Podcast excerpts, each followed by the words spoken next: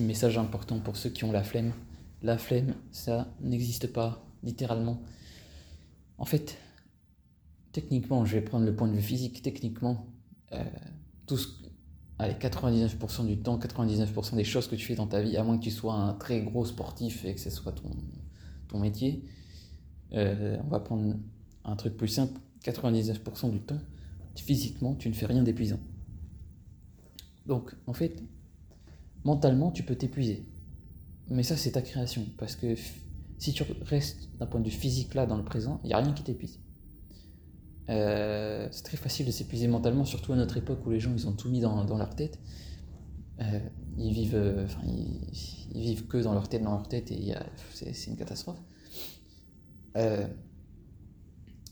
donc, ce que je veux dire, c'est que la flemme, ça ne peut pas exister en vérité. C'est juste ta création mentale, c'est une illusion. Ce qu'il faut que tu fasses, c'est que tu surrender en fait. T'abandonnes. En français, ça donne rien de, super, mais surrender, ça fait plus sens en anglais. Il faut que tu surrender. En gros, plus tu vas surrender, par exemple, tu veux commencer une nouvelle tâche. Moi, ça m'arrive souvent dans le travail, j'ai plein de tâches à faire. Et c'est des tâches qui n'ont rien à voir entre elles. Et du coup, ça me demande un effort à chaque fois. Je me sentais fatigué de, sauter d'une tâche à une autre qui n'a rien à voir, où tu mets toute ton énergie dans une tâche et après tu dois faire un autre truc qui n'a rien à voir et ça me saoule.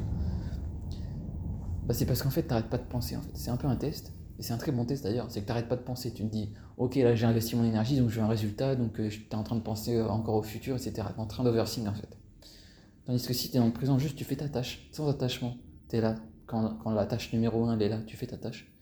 Quand la tâche numéro 2 elle arrive, tu oublies la tâche numéro 1, tu fais la tâche numéro 2, tu, vas te dire, oui, mais là, tu es un robot sans émotion. Non, pas du tout, au contraire. Au contraire, je suis quelqu'un qui maîtrise totalement mes émotions, tu vois.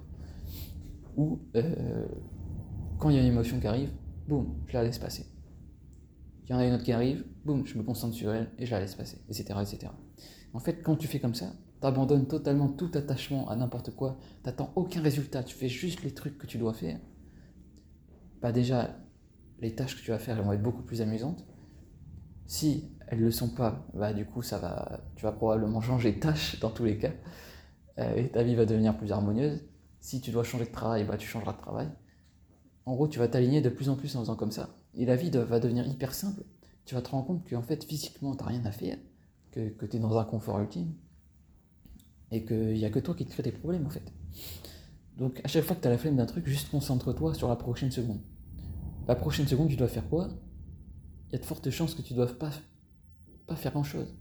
Même, imaginons, tu dois aller euh, au fin fond d'une campagne 100 km de là pour aller délivrer un colis, Bah, en fait, arrête de penser à ça. Tu dis, ok, qu'est-ce que je dois faire là, maintenant, tout de suite? Bah, Peut-être que je dois juste monter dans ma voiture. Une fois que tu es dans la voiture, au lieu de penser à la livraison de ton colis dans 100, dans 100 ans, bah, tu, tu penses juste à appuyer sur la pédale.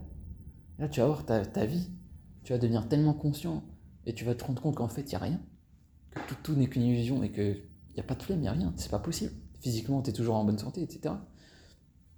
Après, la santé, c'est une autre histoire, mais bref, essaie de, comprendre intuitivement ce que je te dis quand même.